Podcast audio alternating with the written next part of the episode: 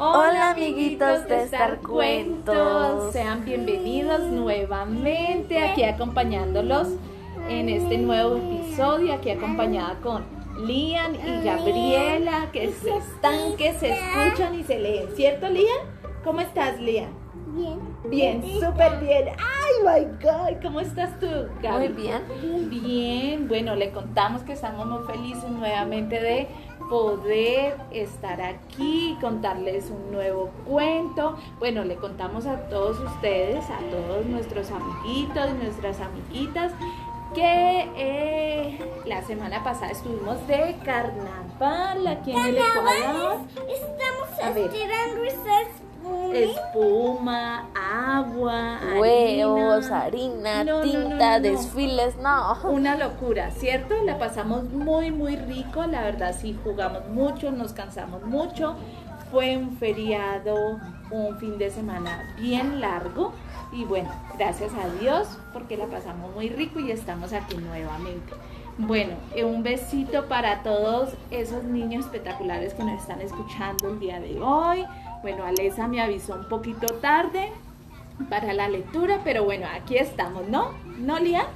La historia de hoy se llama La noche en que la luna... Desapareció. Oh, Lía, ¿no has escuchado Uy, ese? Dios mío, Que se ve la luna extraña. desapareció, vamos a escucharla. Aquí nos va a leer Gabrielita la siguiente historia. Dale, Gaby. La noche en que la luna desapareció. En una bella tarde llena de sol, como muchas que ocurren en Guatemala, un niño le preguntó a su mamá por qué alumbra tan fuerte el sol. Y ella le respondió, es para dar Calor. felicidad. Ah, felicidad. Eso es cierto, los niños siempre están alegres y juegan felices durante estas bellas tardes. La luna miraba desde el espacio y se entristeció porque los niños gozaban más con él. Sol. Se divertían más con el sol, ¿cierto, Y pasaban más chévere con él porque cuando estaba, digamos, así, eh, lloviendo, ellos no salían a jugar. Ya, claro. Pero cuando estaba haciendo sol, salían al parque y bueno, a todos esos, ¿verdad? Yo creo que a todos nuestros amiguitos les encanta cuando está haciendo un sol, porque pueden salir al parque, pueden salir a la terraza, ver el antejardín, pueden sacar sus juguetes. Entonces, así que pensó no aparecer jamás y se marchó al espacio. Se marchó la luna al espacio. Durante varias noches solo aparecieron estrellas y todos en la. Tierra se asustaron. Un niño decidió ir a buscar a la luna. ¿Ya? Con sus juguetes construyó una nave espacial y con mucha imaginación voló al espacio exterior. Yo quiero volar al espacio, a la luna. Yo también A quiero ir. otro, a otro planeta. El niño-. Escucha, el niño encontró a la luna y ella le explicó que decidió no aparecer porque vio que los niños y niñas se divertían más con él. Sol. El niño le hizo ver que cuando ella aparecía en el cielo e iluminaba la tierra durante las noches, los niños dormían con más calma y lograban tener lindos sueños llenos de aventuras que no podían realizar durante el día. Fue así como la luna brilló con más luz y el niño, más ajá, y el niño re- regresó muy, muy, muy, muy, muy feliz a su Casa. casa. ¿Ya? ¿Ya? Oh, y ahí vemos la importancia tanto del sol y de la luna, ¿no? Nosotros aquí en este planeta maravilloso que lo llamamos Tierra, ¿dónde vivimos nosotros? En la En los otros planetas, En- no, en los otros planetas nos morimos. Porque, Lian- porque no hay agua. Lian dice que en los comida. otros planetas nos podemos morir porque no hay oxígeno, no hay vegetación, no hay lo que tenemos aquí en la Tierra, ¿cierto?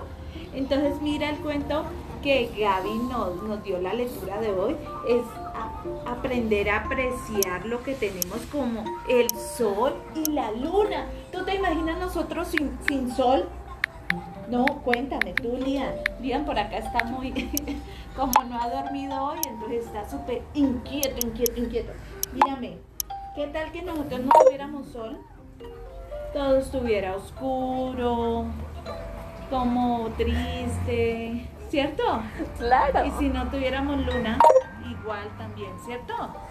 Pues, ¿Qué dices como tú? dijo, que no, no habían dulces sueños, porque... No, no, no, no, Gaby. ¿Cómo así que no tenía dulces sueños? No. Eh, por- por la luna, ¿no? A la luna es que la- los niños, la gente en general, podía descansar tranquilamente. Porque imagine usted durmiendo con el bombillo bien encendido toda la noche. ¿Usted puede dormir? No, es como un país o, o no sé, una ciudad así pequeña que, que en todo el día está el sol ahí brillando. Y, y no sale la noche.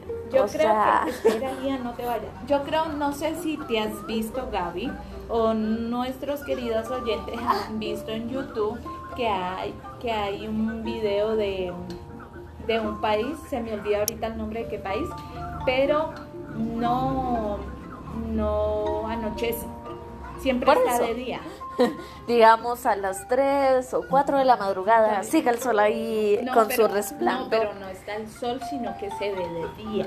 Se ve de día, pero no está el sol brillando. Y a veces son la una, las dos de la mañana y todavía está sigue el de sol. día. De día, Gaby.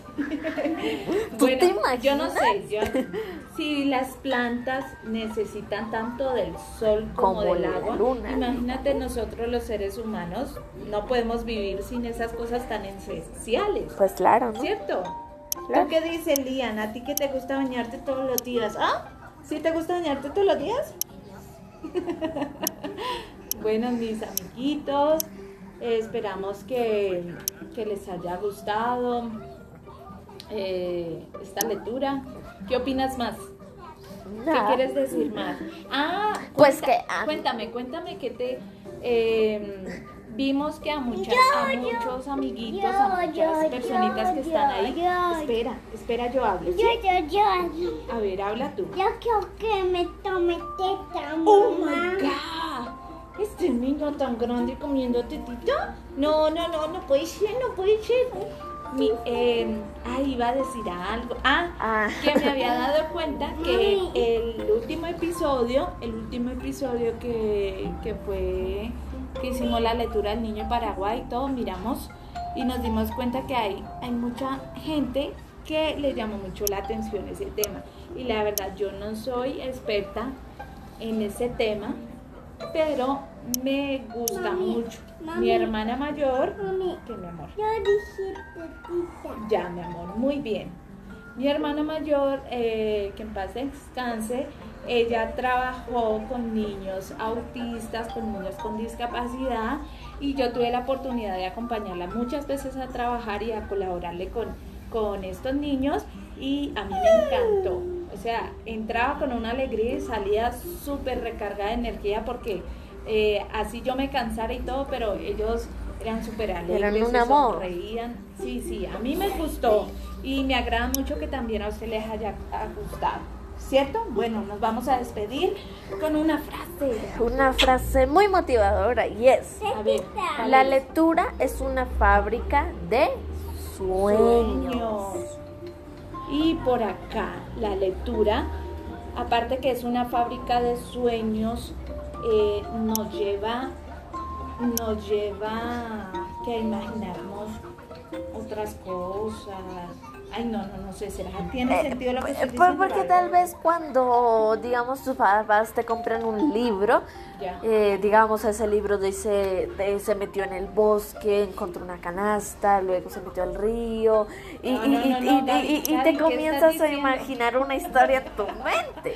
Mira que a nosotros nos ha funcionado, a nuestros amiguitos les contamos que no- en particular conmigo y con Lía nos funciona mucho los libros que tengan, que uno interactúe con los libros, que te diga, eh, busca estos objetos o señala dónde está, así como de buscar.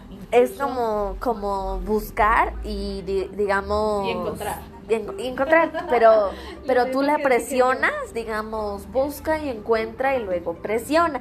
y Con uno- sonido. Con sonido, Ah, exacto. Bueno, tenemos que también añadir que muchos de estos libros también tienen un costo, un costo un poquito caro, podría decirse, porque no, bueno, tenemos que tener en cuenta que no todo, algunas mamitas o algunos papitos no están en posibilidad de comprar estos libros, pero hay muchísimos libros más también que se pueden comprar, ¿cierto? Lo importante es no dejar leer, leer todo, todo, todo, todo, revistas, todo lo que uno encuentre, leerlo, ¿cierto? Bueno, nos despedimos con un beso y un abrazo. Esperamos que todos en su casa estén bien. Y hasta la próxima. Bye bye. Cantetita. Bye bye. Bye.